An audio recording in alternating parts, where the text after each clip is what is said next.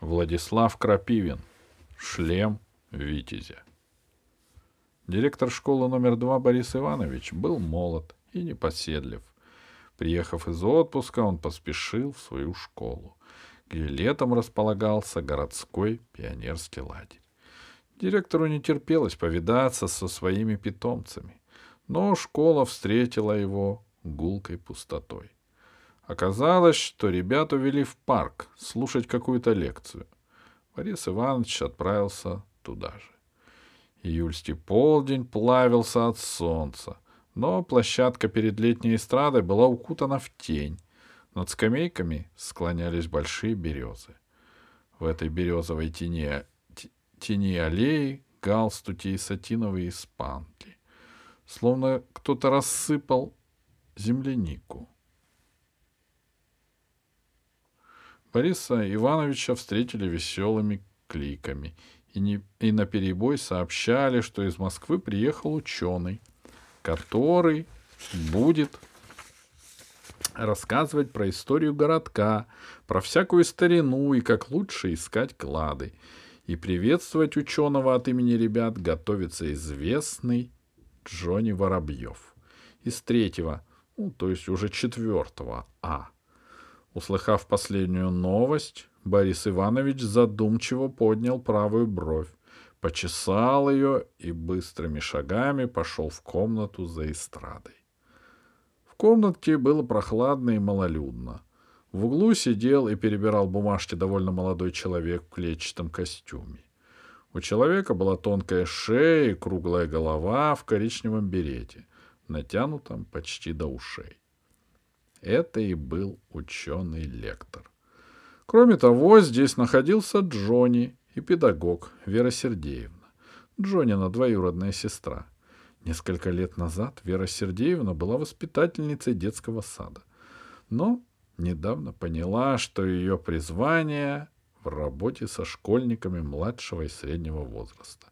И устроилась в Дом пионеров.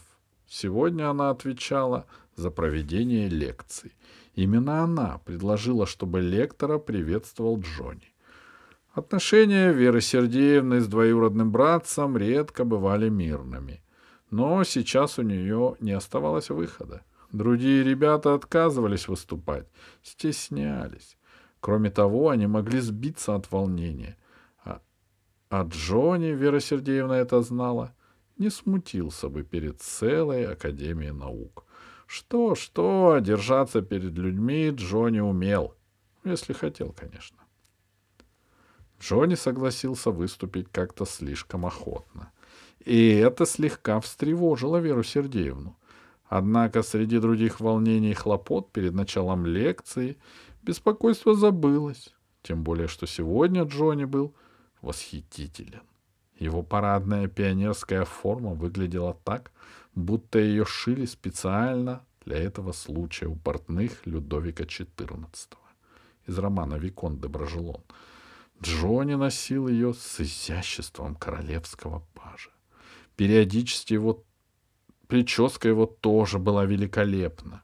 В марте Джонни остригся под машинку, и после этой операции его подрастающие волосы стали почему-то курчавиться. К середине лета Джонину голову украшала шапка золотистых кудряшек. Сейчас Вера Сергеевна расчесала эти кудряшки, а затем легким движением придала им некоторую небрежность. Джонни молча выдержал эту процедуру.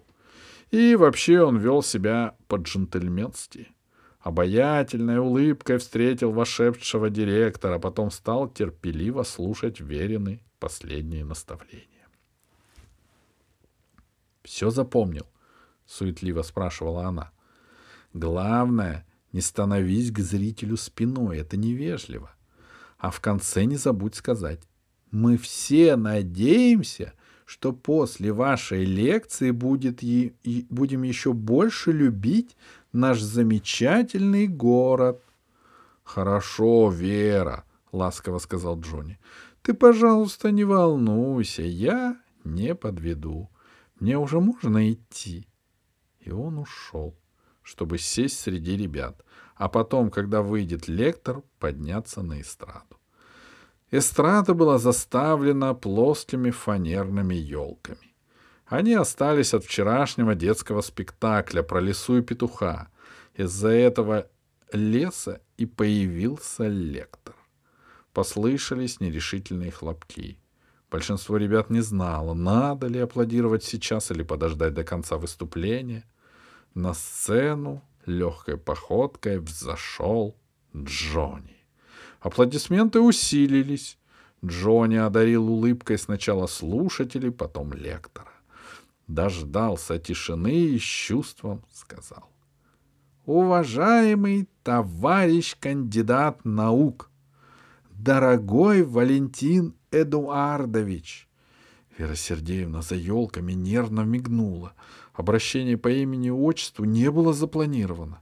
Однако дальше все пошло как надо. Джонни вдохновенно проговорил. От имени юных жителей нашего городка позвольте приветствовать вас и признаться, что мы с нетерпением ждем вашей лекции. Вера Сергеевна облегченно кивнула. Валентин Эдуардович слушал, вытянув шею и согнувшись над звонкоголосым Джонни, будто внимательный журавль над чирикающим птенцом.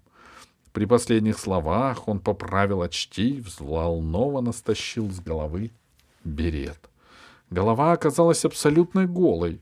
Это вызвало в рядах слушателей незапланированное отживление. Джонни легким движением руки восстановил тишину. Валентин Эдуардович быстро потер лысину, и от этой протирки она заблестела еще сильнее. Солнечный луч, пробив, пробившись через березовую завесу, зажег на макушке кандидата наук яркий зайчик. Другой луч рассыпал иски, искры под Джониным кудрям. Джонни опять улыбнулся и продолжал. «Э, «Мы, Валентин Эдуардович, очень любим наш город.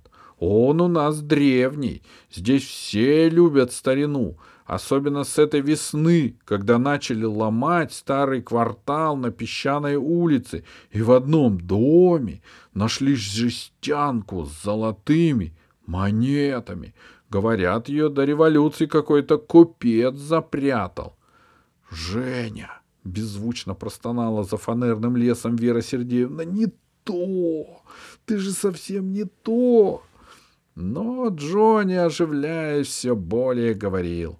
С тех пор все роют, и старые, и малые, клады ищут.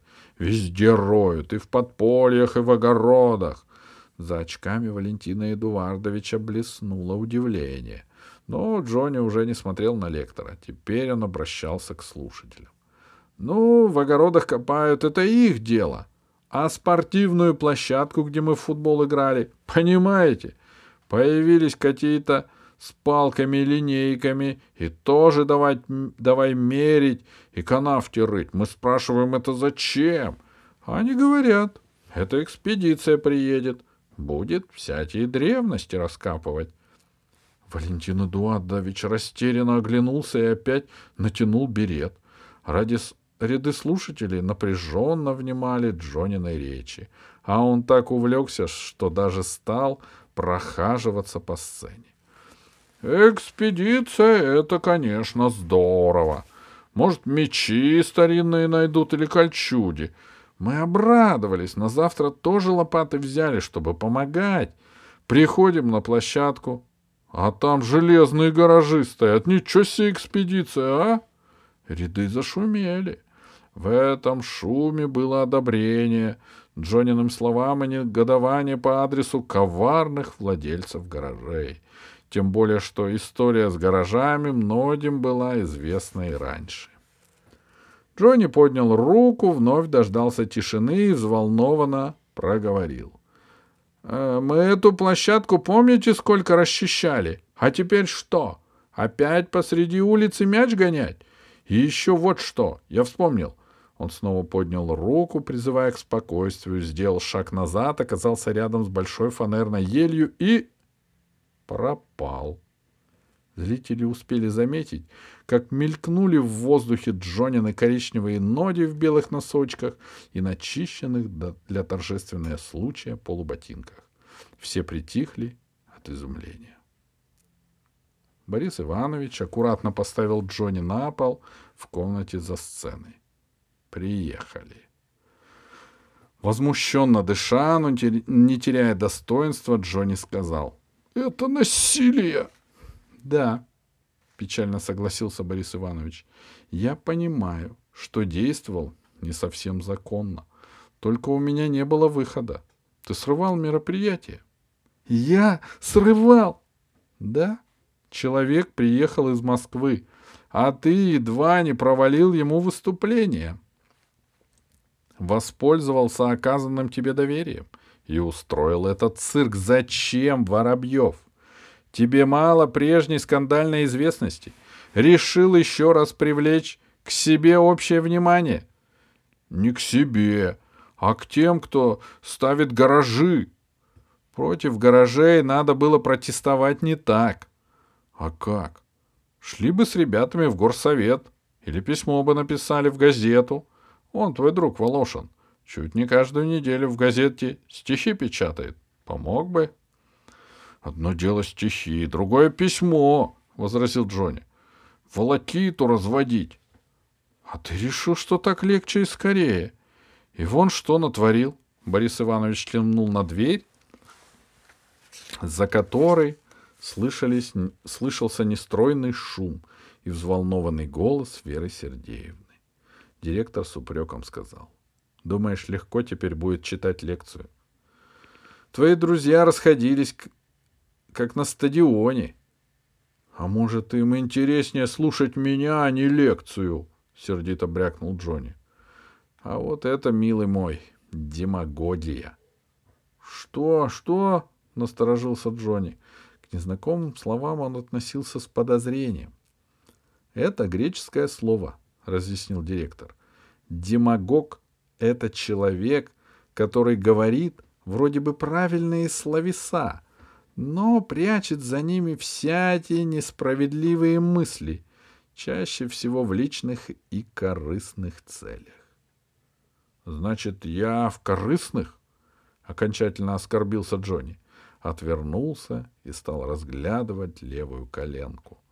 Он зацепился ею за край фанерной елки в момент похищения со сцены. На коленке была царапина. Длинная, но тонкая и неглубокая. Пустяк. Однако Джонни вспомнил, как бесславно потянул эстраду и сказал. — А еще директор. — Я сейчас в отпуске, — возразил Борис Иванович. — Я действовал не как представитель школьной власти, а как частное лицо. Джонни подумал, что в таком заявлении тоже достаточно демагогии, но высказывать это не успел. Наступивший за дверью тишине раздался сильный и удивительно тонкий голос лектора. «Товарищи дети! Приступая к этой лекции, я прежде всего хочу отметить, что в период усиления противоречий между удельными феодальными княжествами возникновением вашего города в данном регионе было заметным фактором, оказавшим влияние на ряд процессов, которые, в свою очередь... С полминуты Джонни внимательно слушал, а потом с чувством сказал «Да». Борис Иванович опять приподнял и почесал правую бровь. Почему-то вздохнул, посмотрел на Джонни и неподогодично предложил ему японскую жевательную резинку с пингвином на фантике. Но Джонни отверг эту неуклюжую попытку примирения. Он холодно попрощался и ушел из парка. Джонни брел руки в карманы, голова ниже плеч. Настроение было самое, понимаете, какое. Правда, главное, он успел. Сказал со сцены о гаражах. Ну какой скандальный конец. Хорошо, хоть Катька этого не видела. Она до завтра уехала к дедушке. Но другие-то видели, а ведь среди этих других были не только друзья. «Эй, артист!» Джонни рывком обернулся. Оказалось, его догонял Шпуня, давний и прочный недруг. Шпуня улыбался. «Привет, Джонни! А ты правда как народный артист выступал. Только в конце непонятно, фьють, и ножки дрыгнулись, и нет человека. Фокус, как у Тио. Шпуня еще сильнее растянул свою безобразную, глупую, ехидную, гнусную и отвратительную улыбку и спросил. «А может, тебе от волнения кое-куда захотелось? Если брюхо болит, ждать, конечно, не будешь». Отвечать на это было нечего, и Джонни приступил к действиям. Без слов. Он сделал красивый выпад, целясь кулаком точно в нос противника. Этот прием не раз помогал ему сбить со шпуни лишнее нахальство. Но если не везет, так не везет. Джонни наткнулся на встречную атаку. Ему показалось, что в левом глазу вспыхнул бенгальский огонь.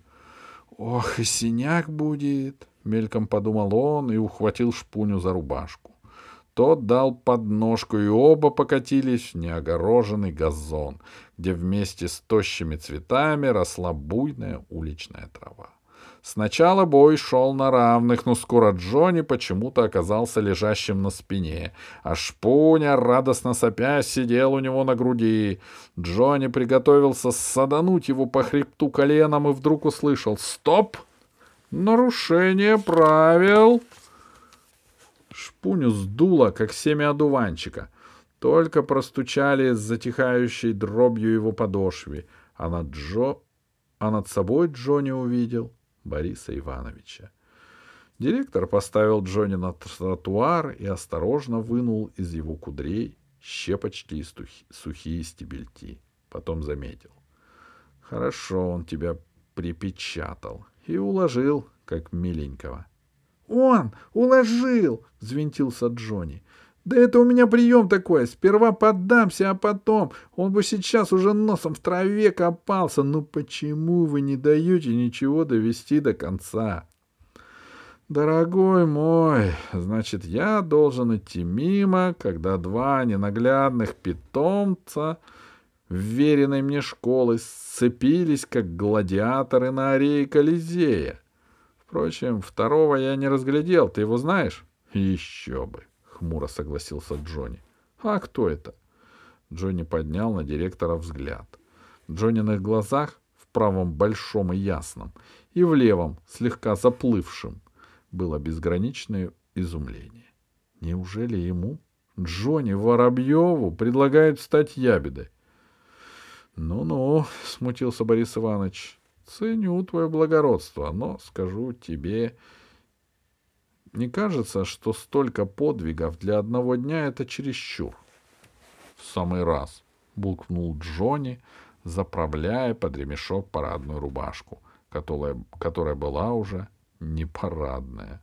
— Воробьев, — со вздохом сказал Борис Иванович, — во мне крепнет желание обстоятельно побеседовать с твоими родителями.